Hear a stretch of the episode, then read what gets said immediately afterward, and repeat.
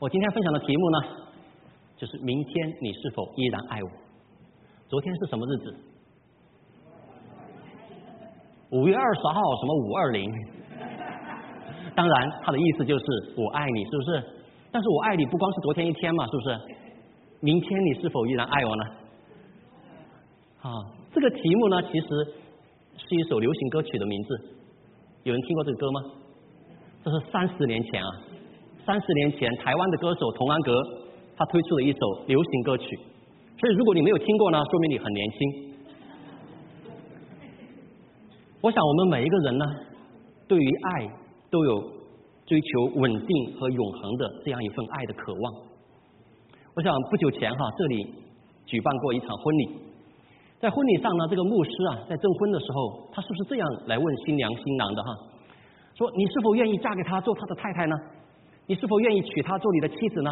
愿意，愿意，好，你们可以交换戒指了，是不是这样呢？你们都结婚过很久了，可能。不是这样子哈，我们忘记了最重要的一部分。它的完整的问法是说：你是否愿意嫁给他呢？是否愿意娶她呢？无论富裕还是贫穷，无论健康还是疾病，无论顺境还是逆境，你都永远爱他，一生守护他。你愿意吗？这说明什么？这说明爱是需要经历考验的，是吧？真正的委身关系的爱，就是这样一份。即使经历了挑战、挫折、困难，甚至有失望、伤心、难过，但你都仍然坚守的这样一份忠诚的爱，弟兄姐妹，那我们的信仰呢？我们对主耶稣的爱，对耶稣基督的爱，对教会的爱，对弟兄姐妹的爱，能否经历得起这样的考验？有人说啊，世上没有完美的婚姻。啊，再幸福、再美满的婚姻，都要经历冲突和挑战。其实我们信仰的旅程，我们教会的生活也是如此。我们都难免要经历这样的挑战。就像刚才我们所读的这段经文，彼得啊，主耶稣的大门徒哈，他也经历了软弱，经历了试探，经历了伤心，经历了痛悔，经历了这样的挑战。在这一切之后，主耶稣再次来问他。问他三次：“你爱我吗？”主耶稣没有问，无论健康还是疾病，无论富裕还是贫穷，无论顺境还是逆境，彼得，你都爱我吗？他没有问，他没有这样问三种不同的情况，但是他连续问了三次：“你爱我吗？”什么意思？他的意思就是，无论任何情况，约翰的儿子西门，你爱我吗？无论任何情况。无论你经历任何的挫折、挑战、伤心、难过，你爱我吗？今天主耶稣也要问我们这个问题，也要问我们这个问题。但是呢，正如每一个少男少女对恋爱和婚姻家庭啊，都往往充满着不切实际的幻想。我们呢，大多数的基督徒，其实对我们的信仰旅程和教会生活呢，也会充满着那种童话般的憧憬。可是有一天，这样的幻想和这样的憧憬被打破的时候，我们的信心、我们的信仰、我们那起初的爱心，是不是有松动呢？是不是有动摇呢？是不是有削弱呢？会不会有怀疑呢？所以今天我们借着这段时间啊，我们从三个方面，我们看一看我们在我们的信仰旅程上，我们迟早。或早或晚都要经历的三种挑战，在这三样的境遇中，我们要来回答主耶稣这三次提问。我们今天就要花时间来思想这三个方面，避免到时候让我们措手不及呀。即使经历了风雨，我们仍然可以清楚的回答主耶稣：明天你是否依然爱我呢？我们来看第一个方面哈。我想问大家，在刚信主的时候，大家是什么感觉呢？我那时候，你还能不能想起啊？可能信主很久了哈。我们回想一下当时，哦，那时候可能可能我们信仰都还不是很明白哈，圣经也没有读得很明白，但是我们已经被主的爱所摸着了，是吧？我们已经被弟兄姐妹的爱所包围，我们对教会充满了好感。那个时候是什么感觉呢？就是初恋的感觉嘛，是不是？啊，一切都是那么美好，看着一切都那么好啊，每一个弟兄姐妹都那么可爱，都那么有爱，他们说话都那么温柔，那么属灵，那么有平安，那么有力量。哇，这都是这是一个爱的环境哦，就像我们今天刚来的新朋友一样哈，我们感觉到这真是一个爱的家庭。可是有一天，你突然发现，哎，怎么你看到了有一些和你以前一直以为所不一样的一面呢？说天哪，那个基督徒还可以这样做事情的，那个弟兄姐妹，他他怎么能那样说话？他怎么能做那样的事情？哇！你说天哪，他怎么基督徒中还有这样的人呢？哇！你的眼珠子掉在地上了，是不是？你的下巴都要摔碎了，哇！你的三观都可能震碎了，你你对信仰都开始产生了怀疑，会不会？我想这是第一个方面，我们要来真实的面对第一个方面，在我们的信仰旅程中，你会遇到让你失望的人，让你失望的弟兄姐妹。你有没有遇到过呢？还没有，恭喜你。然后，但是不好意思告诉你，你迟早会遇到的，迟早会遇到的。为什么呢？因为基督徒啊，什么是基督徒啊？基督徒本来就是一群在成圣的道路上摸爬滚打的蒙恩的罪人，不是吗？我们这一群人不是什么道德模范。基督徒不是道德模范的聚集之地，而是一群愿意承认自己的罪、愿意到主耶稣面前来认罪悔改的人。当然，我这样说，我绝对不是说罪在基督徒群体中是可以被接受的，不，绝对不是。但是我只是想说，当我们看到身边有让我们软弱的弟兄姐妹的时候，让我们失望的人的时候，虽然这是让我们痛心的事情，但是这也绝不是什么奇怪的事情。更不要成为动摇我们信仰、削弱我们爱心的事情。为什么呢？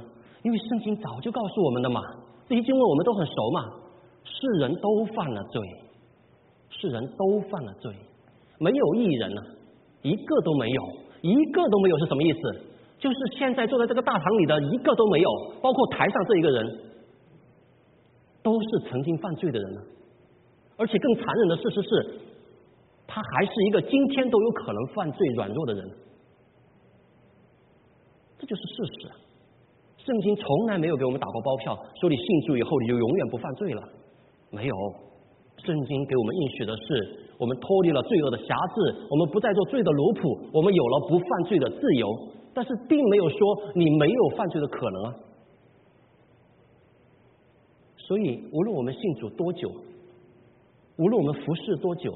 无论我们有多属灵，无论我们受过多少装备，其实我们每天仍然在面临着罪恶的试探，仍然有可能软弱的。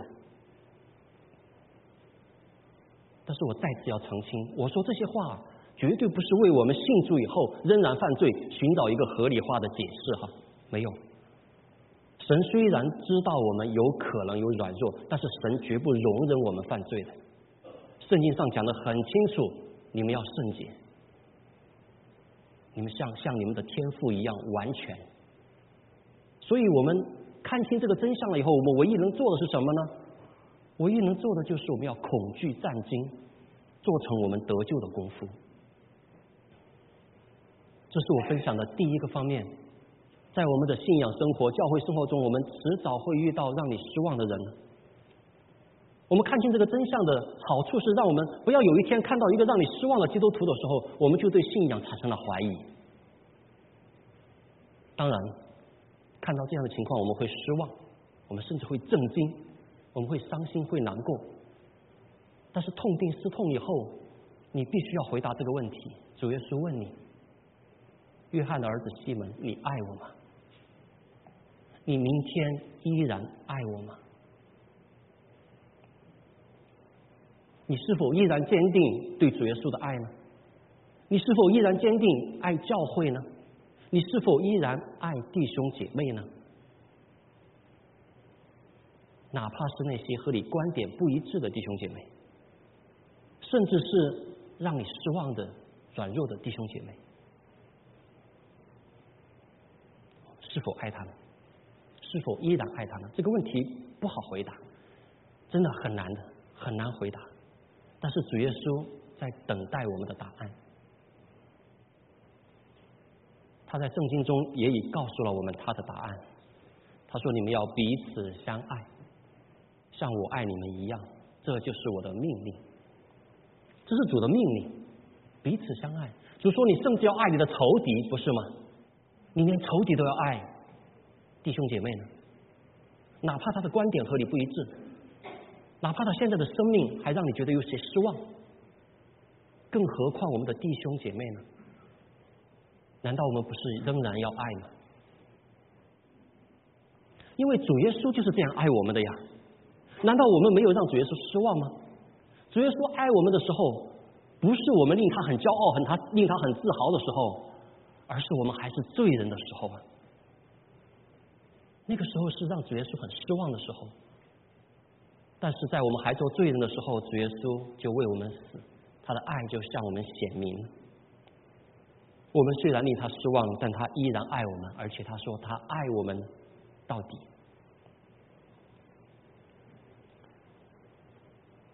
我们想一想啊，即使我令你失望，但是你依然爱我，这样的爱难道不是最动人的吗？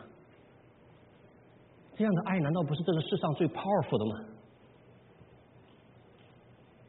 坦率的说，信主以来，难道我们没有令耶稣失望过吗？但他依然爱我们，不是吗？英国著名的牧师大卫·鲍森，他说过这样的话啊。他说：“当你听到有人在背后说你的坏话的时候，你要如何反应呢？”他说：“你就偷着乐吧，因为上帝知道啊。”他知道我们的真实面目，其实比那个人说的还坏。但是上帝接着说：“他说我知道你最丑陋的一面，但是我仍然爱你，我依然爱你。”其实我们每个人何尝不是这样子呢？当我们看到别人令人失望的时候，我们自己又何尝没有令上帝失望过？然而上帝仍然爱我们。他要把爱浇灌给我们，让我们用上帝的爱去爱弟兄姐妹。我自己也是领受这样的爱，在这世上，我所领受、所享受另外一份最接近如此的爱，就是婚姻呢，就是我太太对我的爱。因为过去二十多年，我多少次让她失望了，多少次对她造成伤害，让他看到我的各种软弱，但是今天他仍然爱我。这个难道不是最动人的爱吗？我们所求的难道不就是这样的爱吗？上帝所给我们的难道不是这样的爱吗？他向我们所要的难道不就是这样一份爱吗？所以，当我们遇到让我们失望的人，上帝的爱浇灌我们，我们依然可以回答说：明天我依然爱你。在我进行下面第二点之前，我还要略微花一点时间，让我们对爱有一个整全的认识，因为我们的爱心需要在见识和知识上长进的。上帝是这样的爱我们，但是并不等于上帝不过问我们的行为，也绝不等于上帝不管教我们的过犯。所以我们彼此相爱。我们主内的家庭，我们弟兄姐妹彼此相爱，但也并不等于我们对软弱、对罪不过问，也并不等于我们对软弱的肢体犯罪的人不劝诫。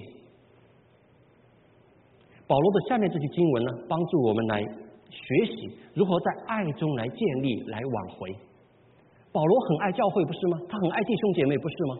他爱神的家，不是吗？但是他劝弟兄姐妹，他说：我们爱要警戒不守规矩的人。勉励灰心的人，扶助软弱的人，也要向众人忍耐。这正是我们学习的功课：警戒、勉励、扶助和忍耐，在爱中挽回，在爱中建造。我们来看第二的一个方面。第一个方面是在你的信仰生活中，你迟早会遇到让你失望的弟兄姐妹。那第二个方面呢，我们来看一看啊。我想问，在这里还没有成家的弟兄姐妹哈，你们对婚姻和家庭有怎样的憧憬呢？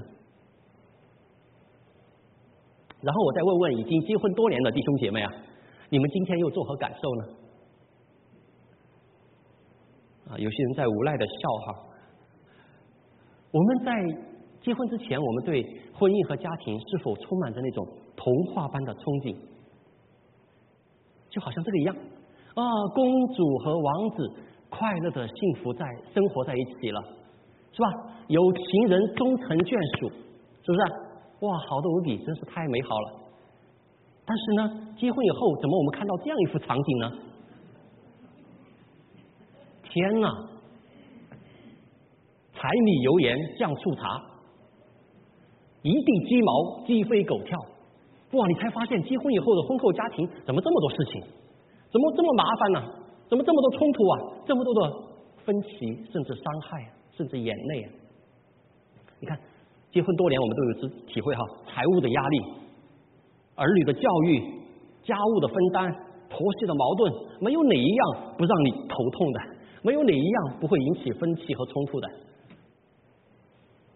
弟兄姐妹，我们对教会，我们刚信主的时候，对教会的生活是不是也有这样童话般的憧憬呢？教会是一个充满爱的地方，是一个主恩满意的地方，彼此相爱，处处都有温暖、有喜乐、有平安，不是吗？可是有一天呢，你发现什么？你发现教会里面怎么也有这么多麻烦的事情啊？教会里面为什么也有这么多分歧啊、冲突啊？甚至还有委屈、指责、谣言、伤害、误解和眼泪，为什么？所以今天我们要来看第二个方面，就是在你的信仰生活中，你迟早也会看到教会中让你难过的事情。但是今天我们要面临的一个问题是，即使你在教会中经历到这样你不愿意看到的。你是否依然爱他呢？主耶稣问我们第二次：你爱他吗？有人说啊，再美满的婚姻也充满了挑战，为什么呢？因为婚姻是两个罪人嘛，长时间近距离的一直生活在一起，难免的是吧？那教会呢？教会可不止两个人啊，一群人呢，是不是？一群人生活在一起，这一群人他们都保持一致吗？一定有不一样的，是不是？他们的出生背景、教育背景、他们的生长环境、文化理念，他们甚至他们的神学倾向、他们的啊信仰经历、属灵体验都不一样啊！我们都有个体差异啊，连路德和加尔文都有差异啊，和慈运里也有差异啊，更何况我们这样一群人呢？所以说有分歧真的是很正常的，有不一致真的是很正常的，更何况我们还是一群罪人，是吧？所以，当我们有冲突、有伤害、有这样的一些纷争的时候，我们真的很不希望看到。但是，这真的也不是地上教会实在是很意外的事情，这并不是很意外的事情。不过，我要再次澄清哈，我这样讲绝对不是说教会里的伤害是可以接受的，绝对不是说教会里的纷争是很正常的，不是，绝对不是。圣经中有太多的教导。教导我们基督徒的群体应当如何的合一，如何的彼此相待，如何的恩慈相待，彼此相爱。但是正是因为这些教导啊，其实不也说明了我们需要这些教导吗？说明了地上的教会真的是有可能发生这些事情。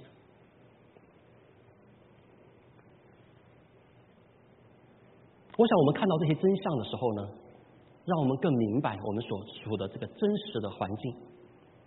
我说这些呢，是让我们说不要到时候措手不及哈。我们先预备，就好像婚姻和家庭，你不能因为和你的配偶结婚以后，因为和儿女的教育，关于儿女的教育，你发生了一些分歧，你就说我们性格不合，放弃婚姻。你也不能因为和你的配偶讨论我们父母的赡养的问题的时候，发生一些分歧，你就说哎呀，我真是瞎了眼，看走了眼就关系破裂，是吧？所以，同样的，我们不能因为教会里面发生一些不愉快的事情的时候，就动摇我们对主耶稣和对教会的爱，不是吗？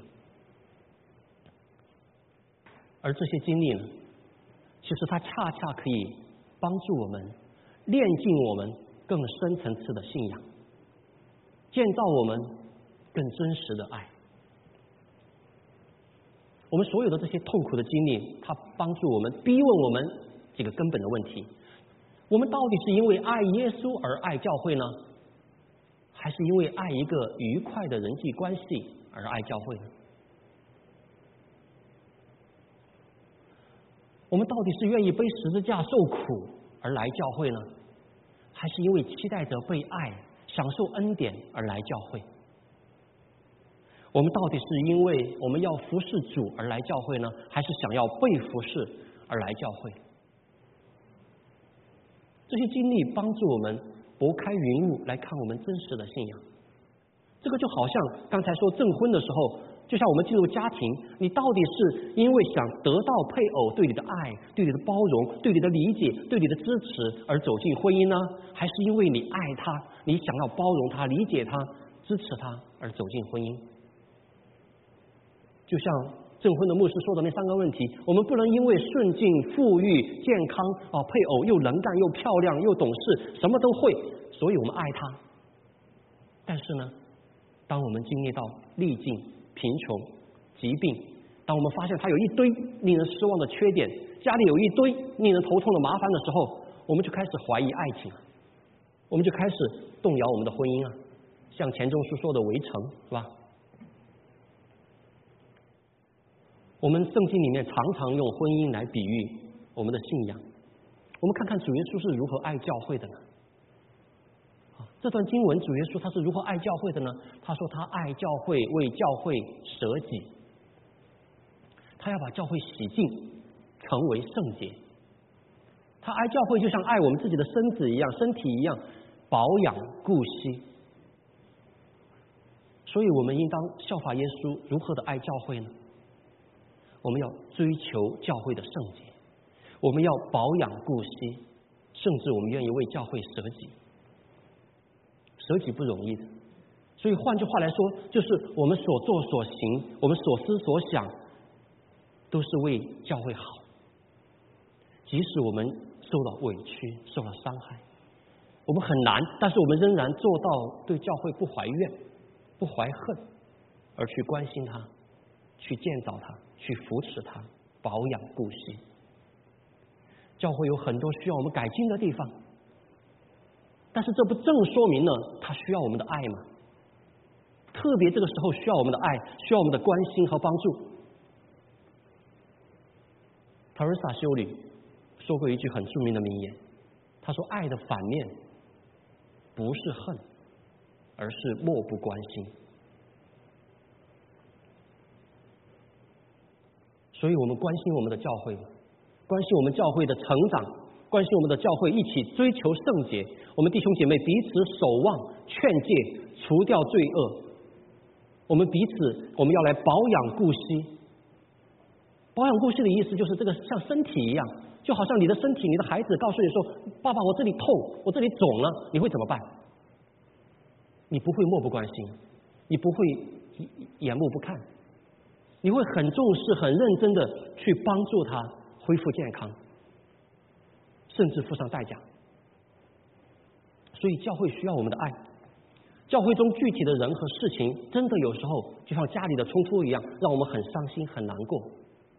但是不要忘记，教会虽然它是由具体的人组成来体现，但是教会其实是什么？它是基督的身体，不是吗？所以我们不能说我们只爱耶稣。而不爱耶稣的身体，所以这是第二个方面。我们难免会遇到让我们难过的事情，但是神他爱我们，他先爱了我们，他等候我们用爱去回应。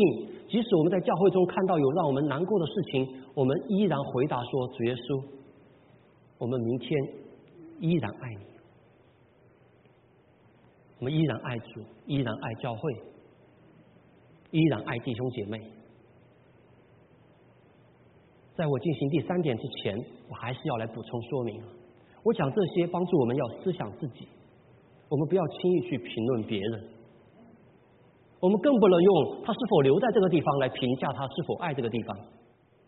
这个话我们这群人很好理解的呀，我们都是离开本土本乡来到这个海外的，我们常常被人误解我们不爱国的，但其实我们自己心里知道嘛，我们多么的爱那个地方，我们离开的时候是多么的不舍。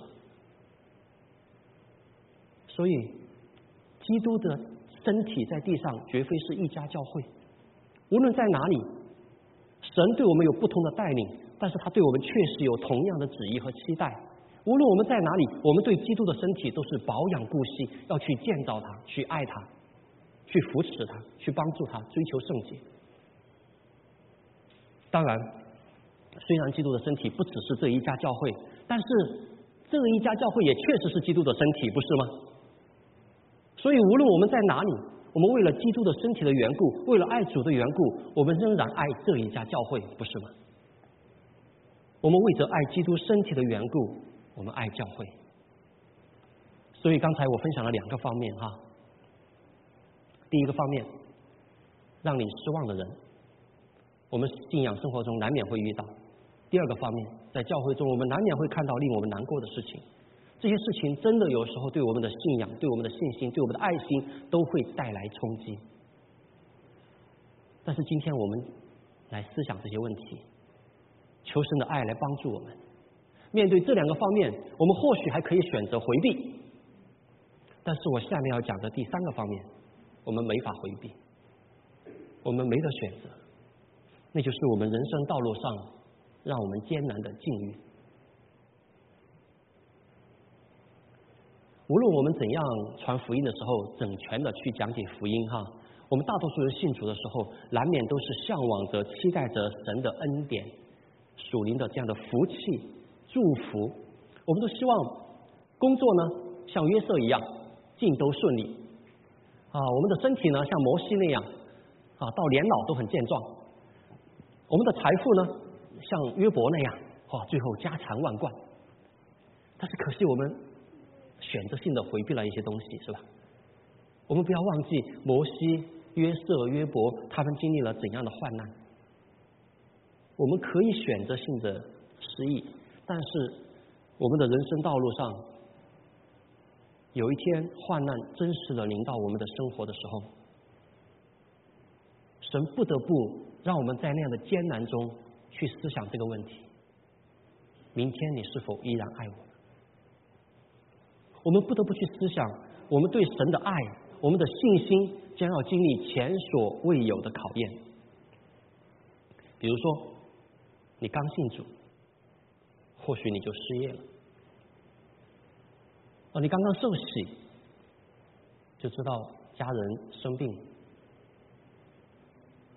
你很热心的服侍神，明明说的是你和你一家都必得救嘛，但是你发现你的儿女离神越来越远。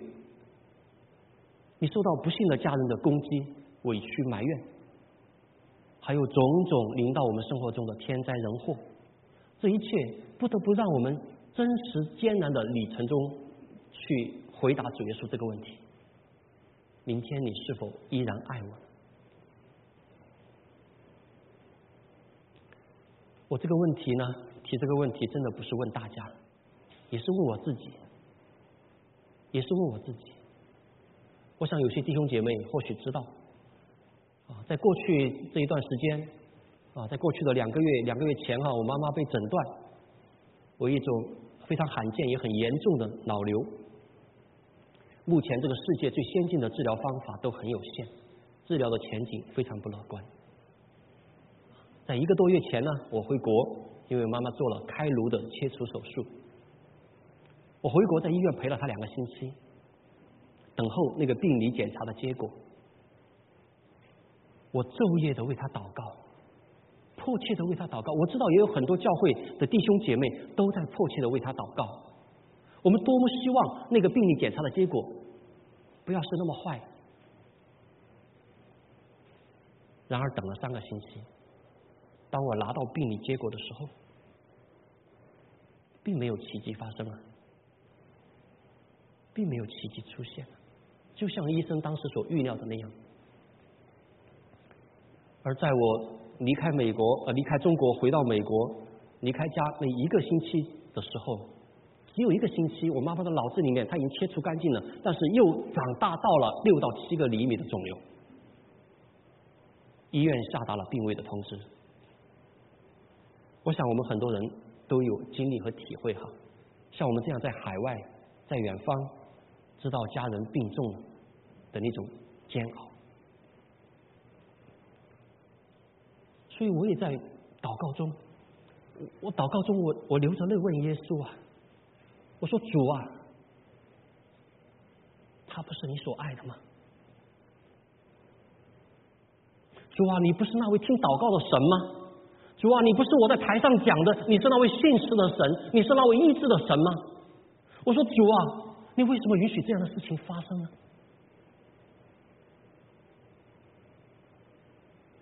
主耶稣没有回答我，他没有回答我，他沉默，不回答。但是之后他问了我一个问题，他说：“是啊，就算我没有医治你的妈妈，就算我没有成就你的祷告，我问你，你依然爱我吗？”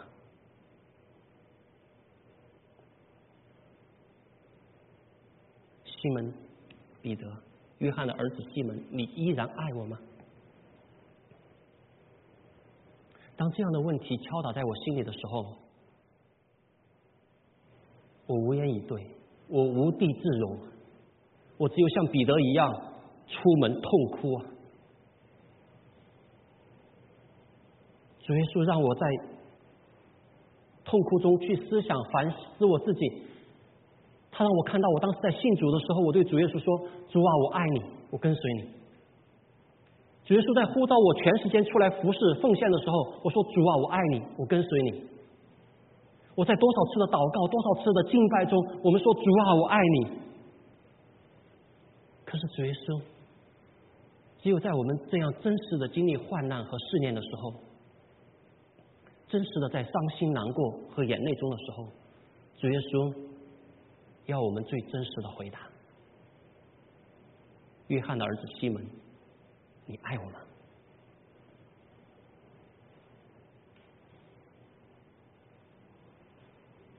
你爱我比这些更深吗？如果你爱我，就意味着你要受苦；如果你爱我，就意味着你要舍弃一切。你还依然爱我吗？你爱我比这些更深吗？今天主耶稣也同样问我们这个问题。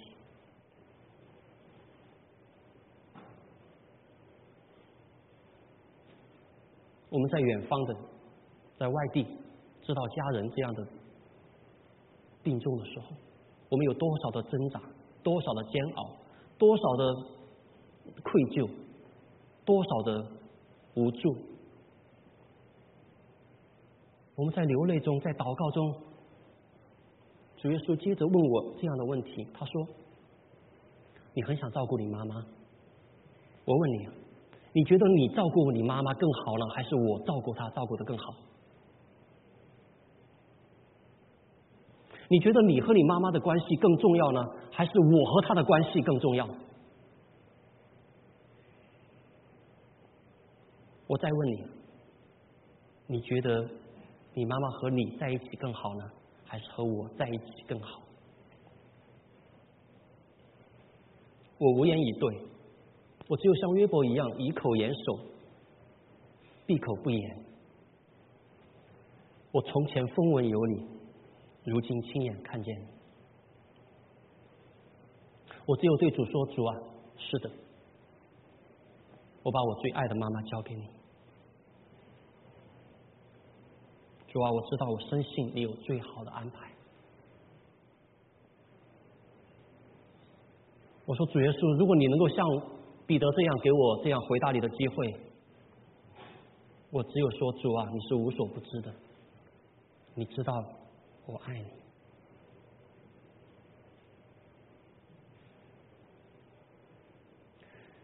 这是我们所看到的第三个方面。在你的人生道路上，你无法回避，你不可选择，你可能要经历的这样的挑战，让你艰难的境遇。在你信主以后，你或许会经历失去工作，失去财富，甚至失去健康，甚至失去亲人。这些苦痛，这些经历，真的让人很艰难。我们根本没办法去回避的。这些如火一般的试验，考验我们信心的时候，主耶稣这时候在等我们回答：你爱我吗？你爱我比这些更深吗？即使经历患难，明天你是否依然爱我？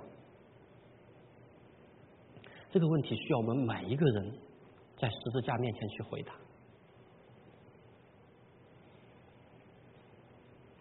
然而，主耶稣不光是给我们提问题，他从来就没离开过我们。他是以马内利的神，他与我们同在。主耶稣说：“我知道你软弱，我知道你现在心里有多痛，我知道你有多软弱，我知道你心里在想什么。但是你放心，我为你祈求，我已经为你祈求，叫你不至于失去信心。”主应许我们说，他所拣选的一个都不失落。他陪我们走过这段路，他兼顾我们。而且主耶稣为我们所预备的，是让我们的信心经历这样的试验以后，比金子更宝贵。我们对神的信心，我们对主的爱，对弟兄姐妹的爱，对教会的爱，经过这样的试炼以后，比金子更宝贵。将来有一天，我们将要得到那样称赞、荣耀和尊贵。正如经上说：“这自战自清的苦楚，为我们成就了将来极重无比、永远的荣耀。”所以主为我们所预备的，主为我们所应许的，我们今天讨论了三个方面，让我们看到我们生活的真实的环境。我们在信仰旅程和教会生活中，我们真实的看到残忍的事实，告诉我们这世上没有完美的人啊，哪怕是基督徒。所以我们迟早会遇到让我们失望的人。这世上也没有，这地上也没有完美的教会，哪怕是你信主的那个教会。你在教会中会遇到让你失望、让你难过的事情，而现实生活中我们也知道，世上有苦难、有眼泪、有伤痛、有病痛，这样三个方面、三重挑战。但是主耶稣给我们应许，他告诉我们不要慌，不要怕。这段经历，主耶稣与我们同在。他帮助我们通过这段经历建立与主更真实的、更深层次的信仰，更真实的关系，更真实的爱。我们知道患难生忍耐，忍耐生老练。什么是老练？老练就是一种品格，一种品质，一种坚韧、深层、稳定的信仰的品质。所以，虽然我们会经历伤痛、迷茫、风雨之后。神的美意是要让我们信得更真实，爱得更深沉。我们来祷告，让我们一起在祷告中来回应主耶稣的爱，回应主耶稣今天对我们提的这三个问题，这三次，明天你是否依然爱我呢？亲爱的主耶稣，我们不配来到你的面前，但是。我们之所以来到你面前，是因为你爱我们，你从不离弃我们。我们纵然让你失望，但你却是那位信实的神。你的爱，你不离不弃，你爱我们就爱我们到底。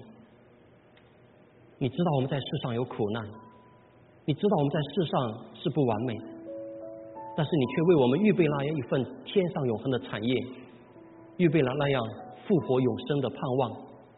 主耶稣。帮助我们，即使在我们经历患难、经历软弱，即使我们受到委屈、受到伤害的时候，我们依然爱你。